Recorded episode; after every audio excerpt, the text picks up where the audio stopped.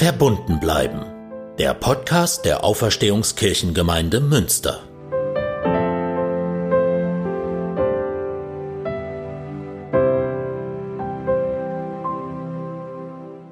Exegese ist ein Fachwort für Textauslegung im wissenschaftlichen Kontext. Also wenn Juristen Gesetze interpretieren oder Theologen einen Bibeltext auslegen, ist das Exegese. Das Wort kommt aus dem Griechischen und heißt wörtlich so viel wie herausführen. Denn das Verständnis ist, dass es darum geht, die Bedeutung eines Textes nach allen Regeln der Kunst, mit allem, was man über die Umstände seiner Entstehung, die historische Situation des Autors und der ersten Adressaten, über die Bedeutung einzelner Wörter und Redewendungen und noch vieles mehr wissen kann, um möglichst genau zu ermitteln, worum es eigentlich in dem Text geht. Im Fall der Bibel, gleiches gilt letztlich für alle heiligen Schriften, ist Exegese deswegen so wichtig, weil viele Menschen die Bibel und andere heilige Schriften als Wort Gottes lesen, also als bedeutsam und gewichtig und mit Autorität versehen.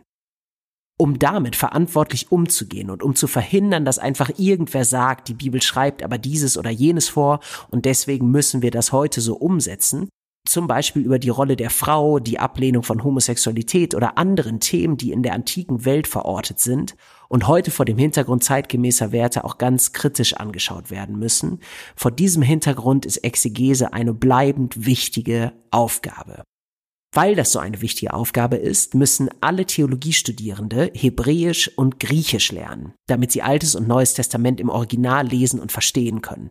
Genauso wie islamische Theologiestudierende Arabisch lernen müssen, um den Koran im Original auslegen zu können. Das reicht aber für Exegese noch nicht. Dazu kommt ein ganzes Set an Tools und Methoden, die man als Theologe an seinem Text durchführt, bis man am Ende zu einer verantworteten wissenschaftlichen Auslegung kommt. Man nennt das die historisch-kritische Methode.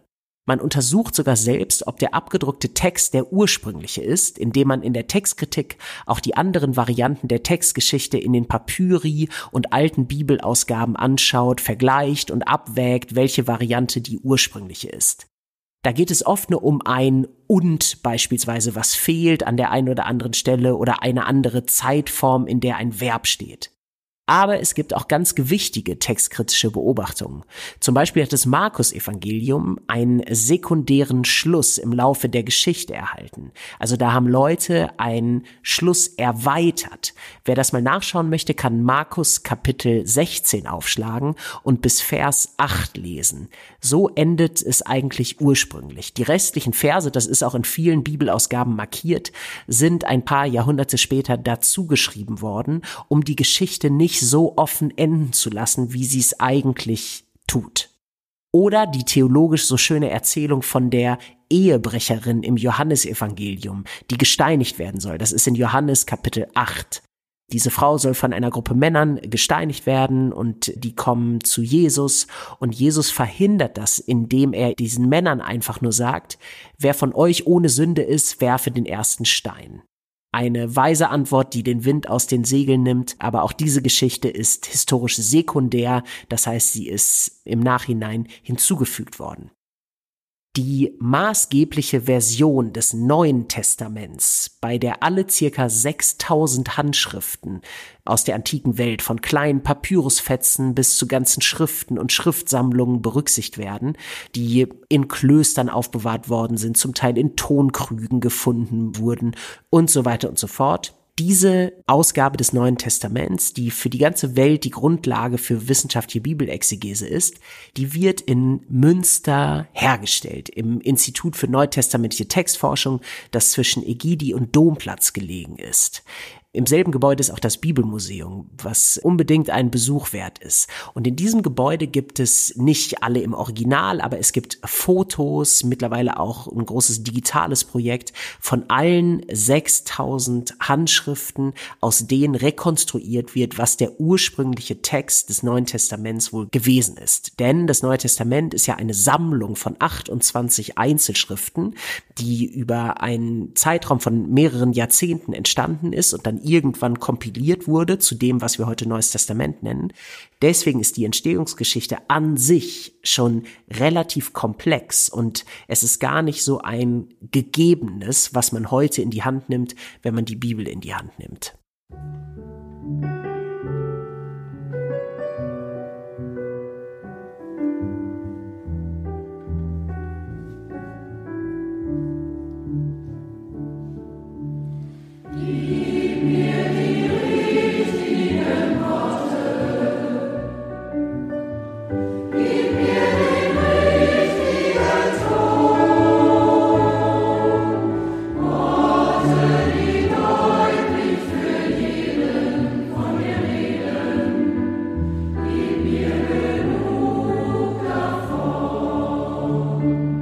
Als ich, nachdem ich Griechisch gelernt hatte am Anfang meines Studiums, dann Exegese in einem Seminar lernen sollte, bin ich zufällig über die folgende Geschichte gestolpert und wollte die dann unbedingt ausprobieren mit diesen ganzen exegetischen Methoden.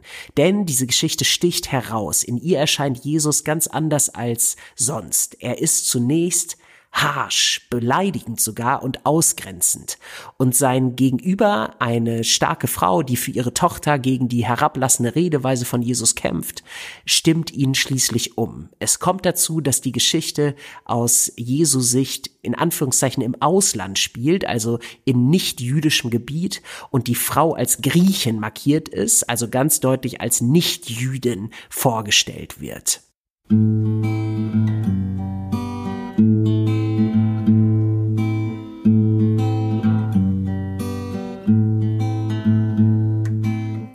Jesus stand auf und ging von dort in das Gebiet von Tyrus.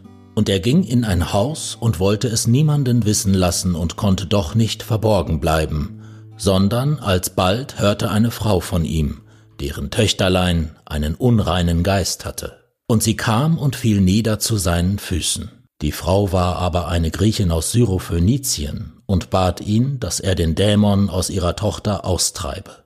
Jesus aber sprach zu ihr, Lasst zuvor die Kinder satt werden, denn es ist nicht recht, dass man den Kindern das Brot nehme und werfe es vor die Hunde. Sie antwortete aber und sprach zu ihm, Herr, aber doch essen die Hunde unter dem Tisch von den Brosamen der Kinder. Und er sprach zu ihr, Um dieses Wortes willen geh hin, der Dämon ist aus deiner Tochter ausgefahren. Und sie ging hin in ihr Haus und fand das Kind auf dem Bett liegen, und der Dämon war ausgefahren.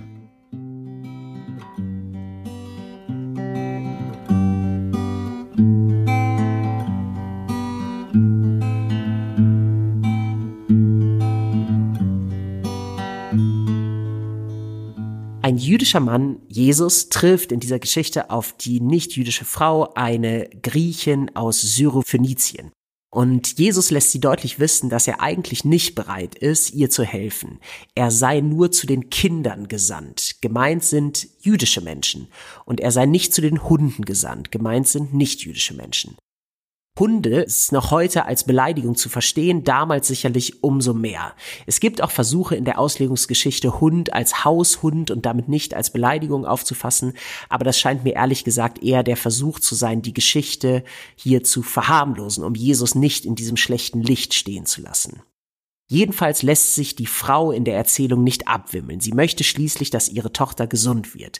Und so lässt sie sich auf die abwertende Metapher und das Othering, so nennt man den Habitus, wenn man durch eine Redeweise oder durch bestimmte Handlungen Menschen als die anderen markiert und damit abwertet. Also sie lässt sich auf diese Metapher und das Othering von Jesus ein. Die Kinder sollen satt werden, deswegen werfe man das Brot nicht vor die Hunde.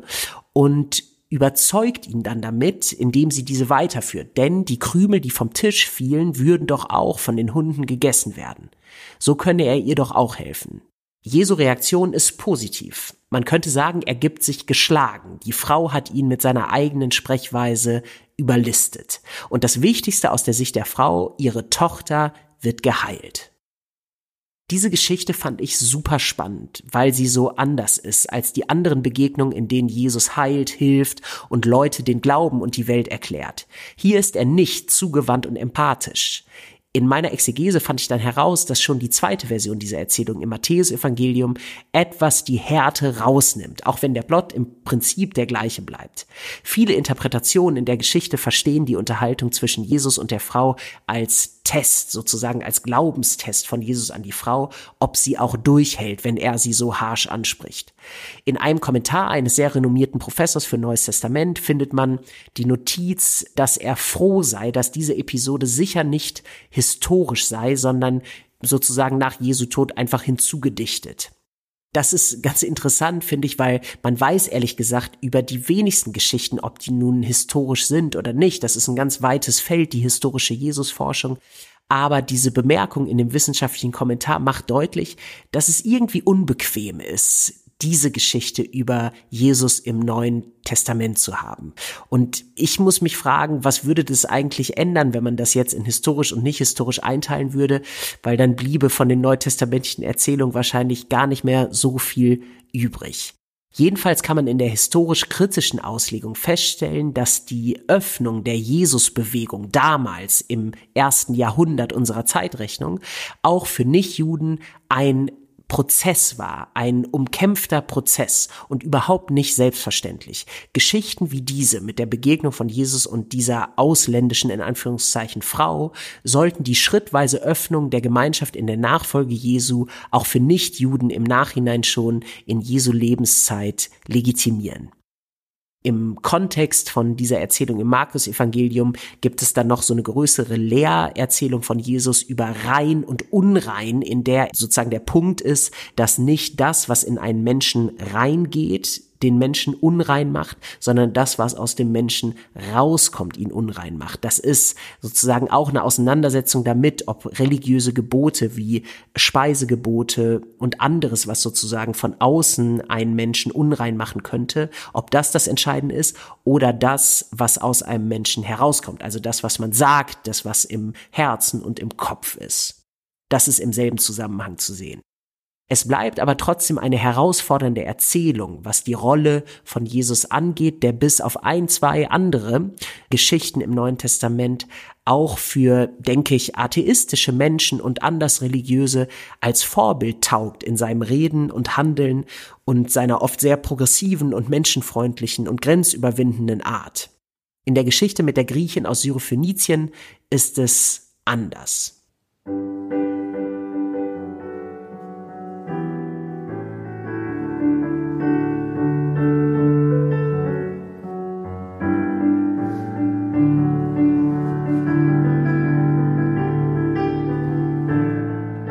Diese Geschichte von Jesus und der Griechen wurde zum Beispiel in Südafrika als Begründung für die Legitimität der Apartheid, also des südafrikanischen rassistischen Systems gelesen. Denn wenn Jesus schon hierarchische Unterschiede zwischen Menschen anderer Ethnie macht, dann geht das doch wohl auch in der modernen Welt. So die Logik hinter der Argumentation in Südafrika von Leuten, die die Apartheid befürwortet haben. Um solchen kruden Interpretationen ein Gegengewicht entgegenzustellen, muss man zunächst Kritik an der in der Geschichte gezeigten Haltung Jesu üben. Denn die ist ja da. Er spricht herablassend mit der Frau, die ihm da begegnet. Und dann kann man als Leser einen weiteren Schritt machen und anstatt sich mit Jesus zu identifizieren, sich vielleicht auf die Perspektive der Frau eher einlassen. Sie ist in dieser Erzählung ein Vorbild für Mut und Standhaftigkeit und dafür, dass sie sogar eine verbale Demütigung in Würde erträgt, um die Gesundheit des eigenen Kindes zu retten. Die Griechin aus Syrophönizien taugt als Role Model für einen mündigen Glauben, der auch gegenüber Jesus oder wenn man das überträgt auf heute gegenüber Gott im Gebet nicht klaglos alles hinnimmt, sondern emanzipiert die eigene Perspektive, auch die eigenen Emotionen und die eigene Würde, das eigene Recht vorträgt und eigene Wünsche und Sehnsüchte nicht vor einem scheinbar autoritären Gegenwind versteckt.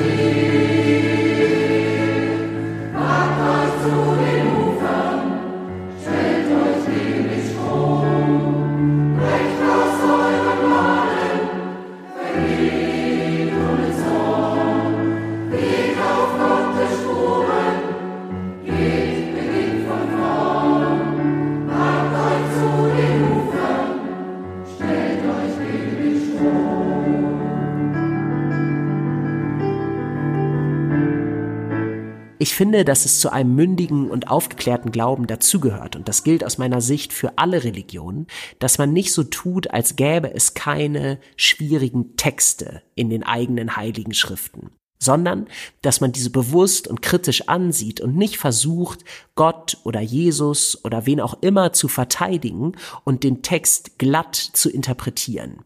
Es gibt ein anderes Beispiel für einen Paulus-Text, wo Paulus schreibt, dass in der alten Übersetzung das Weib schweige in der Gemeinde. Da wurde auch oft probiert, in der Geschichte zu zeigen, dass das ein sekundärer Eintrag in den Brief von Paulus ist, also dass das irgendwer anders hinterher hinzugefügt hat. Dafür gibt es aber eigentlich keinen richtigen Hinweis in der Textgeschichte. Auch da hat man scheinbar probiert, das so ein bisschen glatt zu bügeln, weil das einfach nicht so schön ist, wenn ein Mensch, der in der Geschichte des Christentums so wichtig ist wie Paulus, sowas geschrieben haben soll. Fakt ist aber, dass dass die Texte in einer patriarchalen Welt entstanden sind, wo das wahrscheinlich gar nicht so viel Anstoß erregt hat, wenn sowas geschrieben oder gesagt wurde. Und die Texte wurden schließlich von Menschen aufgeschrieben und die waren Kinder ihrer Zeit. Und deswegen müssen wir auch heute als Kinder unserer Zeit nicht so tun, als hätten wir in unserer Geschichte die von Frauen und Männern hart erkämpften Werte wie Gleichberechtigung oder Sensibilität für Diskriminierung und Machtmissbrauch vergessen oder müssten sie ausblenden, nur weil wir mit heiligen Texten zu tun haben. Deswegen bleibt Exegese und Auslegung, Interpretation von heiligen Schriften eine fortdauernde Aufgabe, denn Texte tragen potenziell so viele Bedeutungen in sich, wie es LeserInnen gibt. Und manche von diesen missbrauchen bewusst oder unbewusst heilige Texte für eigene, mindere Zwecke. Das ist nicht in Ordnung und sogar gefährlich. Man muss kritisch bleiben als Leserin und als Hörerin, um verantwortungsbewusst mit der Bibel umzugehen.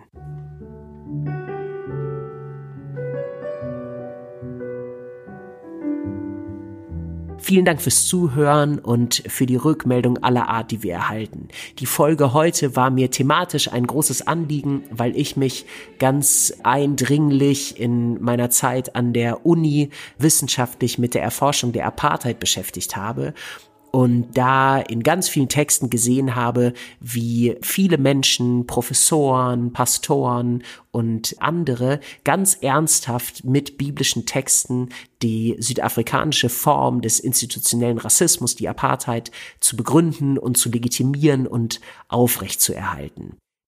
Das ist eins der historischen Beispiele und es gibt natürlich noch weitere, die es so wichtig erscheinen lassen, dass wir auch heute und auch in unserer Situation ganz verantwortungsbewusst mit heiligen Schriften umgehen, egal aus welcher Tradition wir kommen. Am 2. August kommt die nächste Folge von Verbunden mit, dem Gesprächspodcast, den ich für die Citykirchenarbeit produzieren darf. Ich freue mich jetzt schon auf das Gespräch mit Marina Weißband, der früheren Generalsekretärin der Piratenpartei und heutigen politischen Publizistin und Bildungsaktivistin, die als Erwachsene ihren jüdischen Glauben bewusst gesucht und gefunden hat. Ich danke Brigitte Stumpf-Gieselmann, Klaus Hohmann und Gaudiamus für die schöne Musik in dieser Folge, Dennis Mohme fürs Lesen und Lukas Pietzner für die Produktion. Bleiben Sie verbunden und bis bald. Ihr Moritz Gräper, Pfarrer der Auferstehungskirchengemeinde in Mauritz und für Citykirchenarbeit in Münster.